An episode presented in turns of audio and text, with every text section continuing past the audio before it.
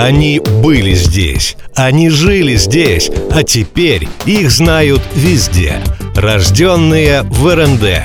Категория 12+. В Ростове, где юмор так свеж и румян, живет трубадур Леонид Григорян – он утром студентам читает латынь.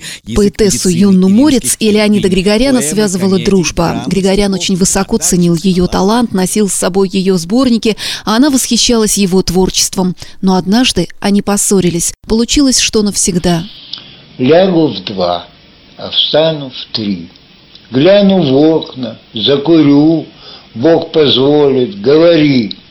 Ничего не говорю. Бог позволит, попроси, расскажи свою тугу. Отче наш, и же и си, даже это не могу. Главный ростовский поэт, центр притяжения для всех интеллектуалов, образец для умной молодежи, любимец неприступных и блестящих красавиц, так говорит о Леониде Григоряне Дмитрий Быков. И когда смотришь видеозаписи, сделанные Дмитрием Коваленко и Виталием Федоровым, на которых уже весьма пожилой человек читает стихи и вспоминает свою жизнь, легко в это веришь. Артист, жизнелюб, острослов Леонид Григорян, а стихи его печальные и трагичные.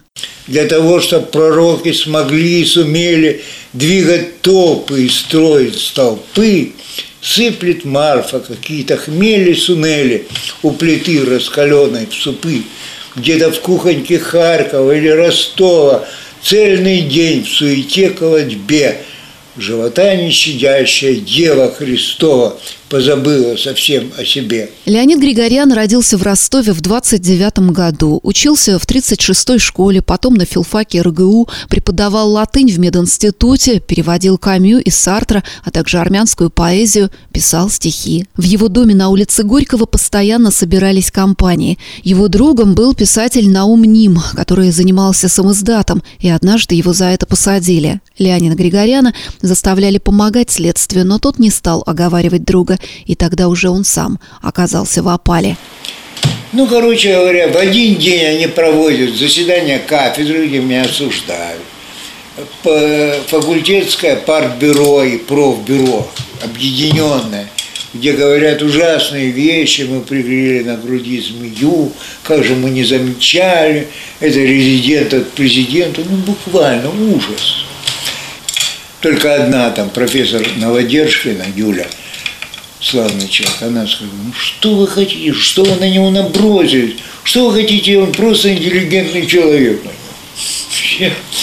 И это ничего не было, конечно, но я очень ценю. Стихотворение Григоряна оценил Твардовский, и их стали печатать в «Новом мире» и других известных толстых журналах. Но в «Союз писателей» его не брали очень долго, хотя были рекомендации от Фазилия Искандера, Арсения Тарковского и Давида Самойлова.